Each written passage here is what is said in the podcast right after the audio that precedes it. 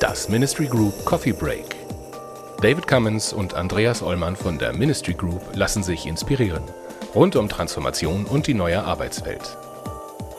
In der heutigen Episode sprechen David und Andreas mit Dr. Christian Rauder über Kommunikation in der Krise und die 3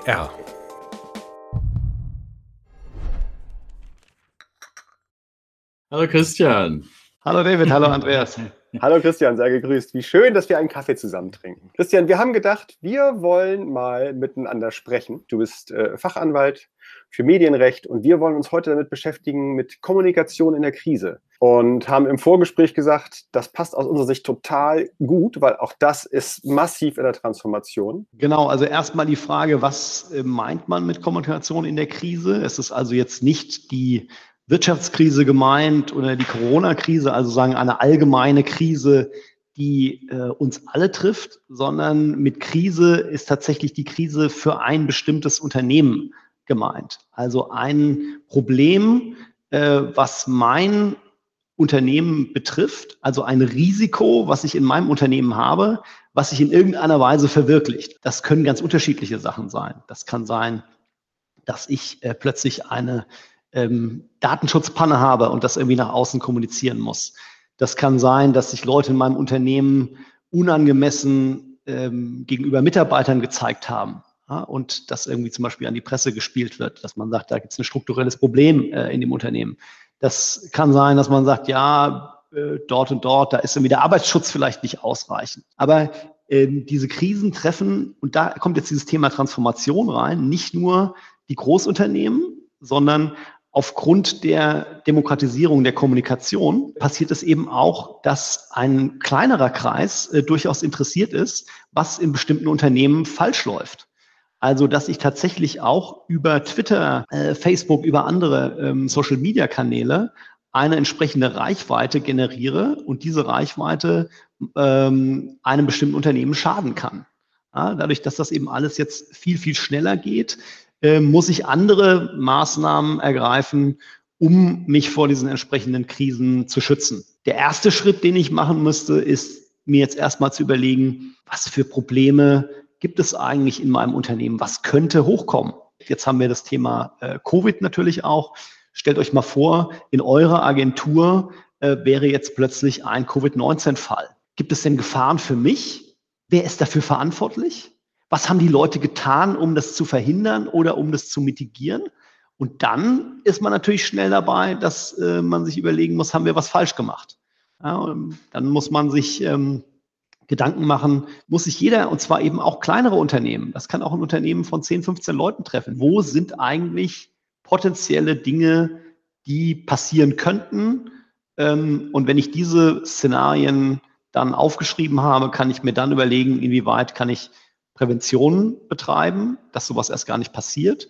Und falls ich bestimmte Dinge nicht unterbinden kann, ich kann viel Prävention machen, aber irgendwas kann immer passieren, es kann immer Datenpannen geben, dann brauche ich eben einen entsprechenden Plan, ähm, wie ich vorgehe, damit ich nicht völlig kopflos agiere. Und ihr wisst sozusagen besser äh, als ich, wie dann die entsprechenden Mechanismen ähm, im Bereich von Social Media funktionieren. Und wenn ich dann nicht im Driver's Seat bin, sondern mich da spülen lasse, dann bin ich sozusagen mitten im Shitstorm drin. Und deswegen ist eben dieses Thema Kommunikation in der Krise, die mein Unternehmen betrifft, im Rahmen der digitalen Transformation ein ganz anderes Spiel, als es früher war.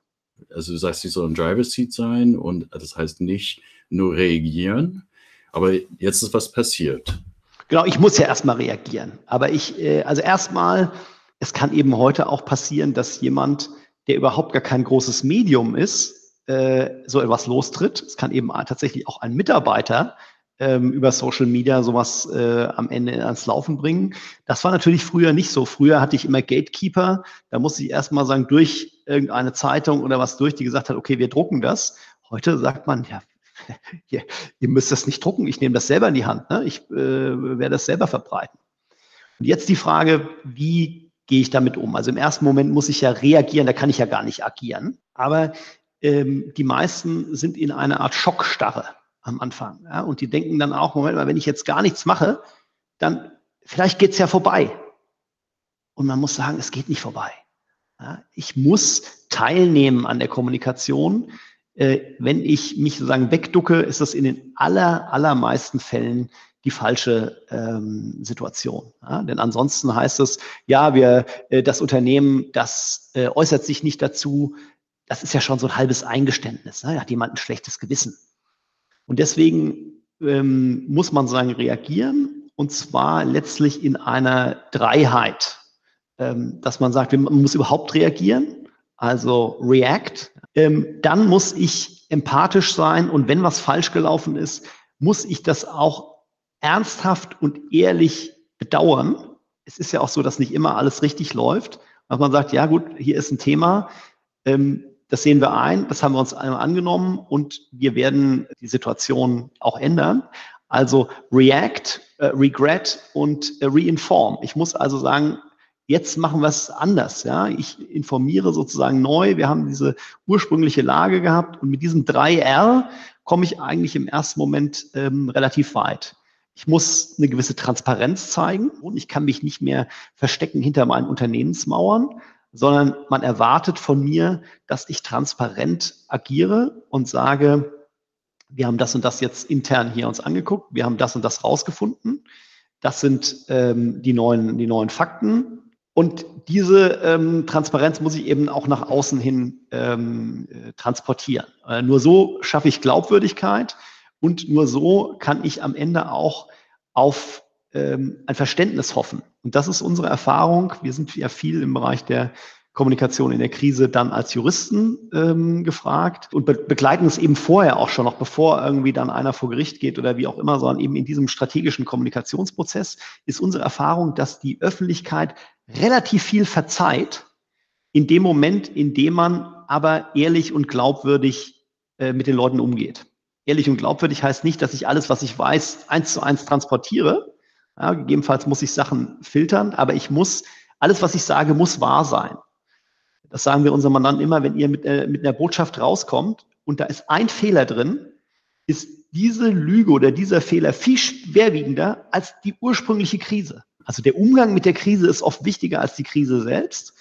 Ähm, und da kann man eben mit Glaubwürdigkeit und Transparenz ähm, einfach eine Menge erreichen. Ja, muss sozusagen eine klare, bildhafte Sprache haben und dem was entgegensetzen.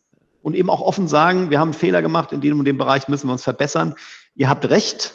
Ähm, und jemand, der sich so geriert, der wird eben als glaubwürdig wahrgenommen und dir wird eine Menge verziehen. Diese Glaubwürdigkeit und Transparenz und offen und ehrlich mit Dingen umgehen, das sind natürlich Werte, die wir sehr wichtig finden in dem Bereich. Ich finde das spannend, aber das auch aus der, der Sicht des Rechtsanwalts, äh, da, das auch wichtig ist, obwohl es eigentlich gar nicht darum geht, dass es ähm, in dem ersten Moment rechtliche Konsequenzen gibt. Also typischerweise ist es, ist es so, entweder sehe ich irgendwas äh, in den sozialen Medien oder unser Mandanten irgendwas in den sozialen Medien, was hochkochen kann, oder es kommt eine E-Mail des Hamburger Abendblatts oder irgendeinem eines Presseunternehmens mit irgendwie zehn Fragen und äh, oft auch sehr, sehr vorverurteilend schon. Da weiß man, in welche Richtung es geht. Manchmal aber ähm, auch relativ objektiv erstmal die Fakten ähm, erfragend.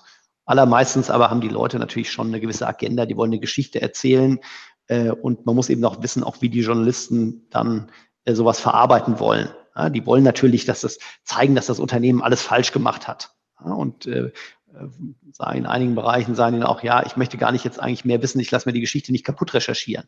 Wir sind dann einbezogen, weil es natürlich in der Folge sein kann, dass die Medien trotzdem berichten und eben falsche Sachen berichten. Und äh, in einigen Bereichen ist es dann eben auch sinnvoll, rechtlich dagegen vorzugehen und zu sagen, ihr habt hier Dinge behauptet, die sind falsch.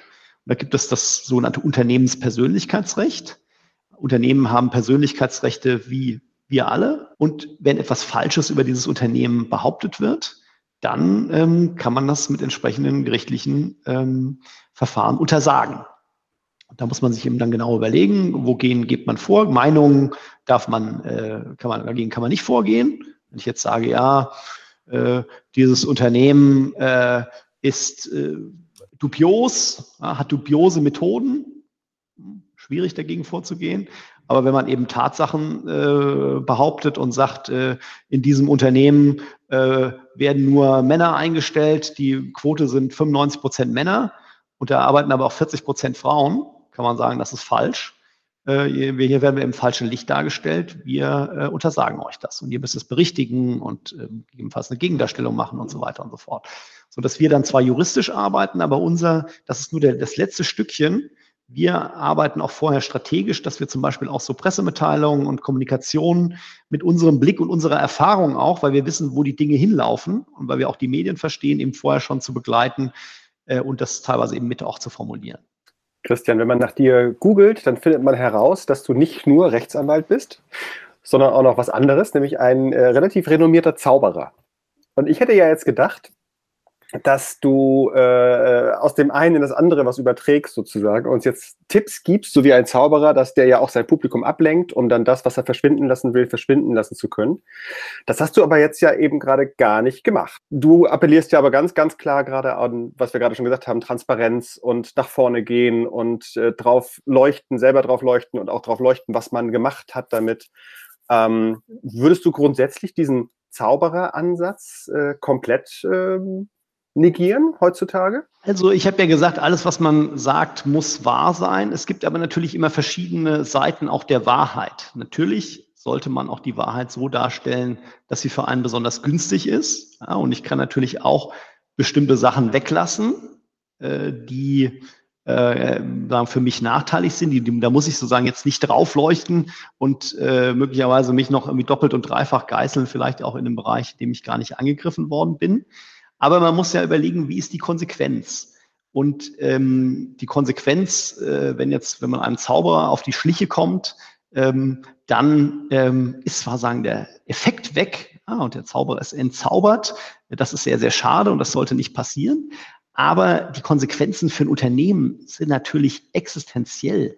Ja, und ihr seht ja auch, Leute haben einfach ihre Jobs verloren äh, oder Unternehmen gehen ähm, den Bach runter, weil sie entsprechende Dinge nicht beachtet haben, äh, mit unglaubwürdigen äh, Sachen an den Markt gekommen sind. Man guckt sich jetzt diese ganze ähm, Dieselskandal und so weiter an. Ne? Ähm, so, dann sieht man mal, wie so ein Vertrauensverlust, äh, was das sozusagen nach sich zieht. Insofern äh, kann man in so einem sensiblen Bereich äh, empfehlen, sich gerade nicht wie ein Zauberkünstler zu verhalten, weil einfach die äh, in dem Moment, in dem die Sachen irgendwie entdeckt werden könnten, äh, die Schäden so massiv sind, dass man das keinem äh, guten Gewissens empfehlen kann. Auch da wieder neue Welt, ähm, intern, extern. Ich muss intern genau das Gleiche kommunizieren wie extern. Ja, ich äh, muss da eine entsprechende, einen entsprechenden Gleichlauf haben. Ich habe eine viel größere Wahrscheinlichkeit, dass äh, sowas aufgedeckt wird. Also wir sagen auch immer, es kommt alles raus. Also dieses, ja, das gucken wir mal und das wissen ja nur ganz wenige Leute und das brauchen wir noch gar nicht und hm, und sollen wir das wirklich beachten? Ja. Ansonsten sollte man sich den Zauberkünstler dann äh, im Varieté oder an sonstigen Stellen angucken, aber in seinem eigenen Unternehmen sollte man nach anderen Prinzipien äh, arbeiten. Ich frage mich, ob diese ähm, diese Glaubwürdigkeit und Transparenz, ob das auch was mit der, mit der Prävention äh, zu tun haben kann. Äh, ja, und umgekehrt. Also wir haben jetzt gerade ein äh, Unternehmen beraten, da ist jetzt irgendwie der dritte Artikel in, glaube ich, so anderthalb Jahren irgendwie erschienen.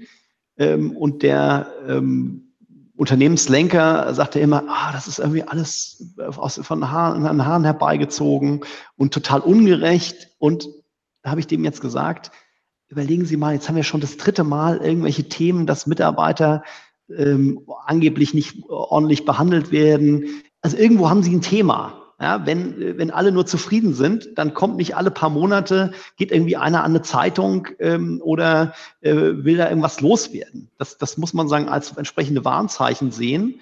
Äh, und insofern, äh, wenn ich, wenn die Leute intern zufrieden sind, ja, dann ist das natürlich eine ganz, ganz große Hilfe in der Krise. Denn dann stehen alle zusammen und sagen, unser Unternehmen, ja, wir sind, wir behandeln die Leute fair, wir machen die Sachen und jetzt kommt irgendwie einer von außen, der uns das vorwirft. Das kann nicht sein. Jeder ist Botschafter seines eigenen Unternehmens, gerade in kleineren Städten, sagt er ja, was da in der Lokalzeitung steht, das ist ein Skandal. Bei uns ist das alles ganz anders, ja. Solche Botschafter sind ja viel wichtiger als jetzt eine Pressemitteilung, die ich rausschicke. Also äh, deswegen ist natürlich die, dieses, diese ganzen Themen, die ihr auch in den Coffee Breaks besprecht, ja, wenn dass ich sage, ich habe sagen internen entsprechenden Zusammenhalt durch ähm, Maßnahmen, Procedures und so weiter und so fort, ist natürlich auch ein wichtiges Präventionsmerkmal gegen Angriffe von außen. Das ist ein schöner Abschluss, finde ich. Danke dir, Christian. Hat super Impulse gegeben. Vielen Dank. Das freut mich. Danke dir. Danke dir, Christian. Das war die aktuelle Folge aus unserer Reihe Coffee Breaks. Andreas Ollmann und David Cummins von der Ministry Group diskutieren hier mit wechselnden Gästen die Herausforderungen im Kontext von New Work, digitaler Transformation und Leadership. Die Ministry Group berät Organisationen seit über 20 Jahren zu Aufgaben im Spannungsfeld zwischen Kommunikation, Technologie und Organisationsentwicklung. Mehr Infos gibt es auf ministrygroup.de.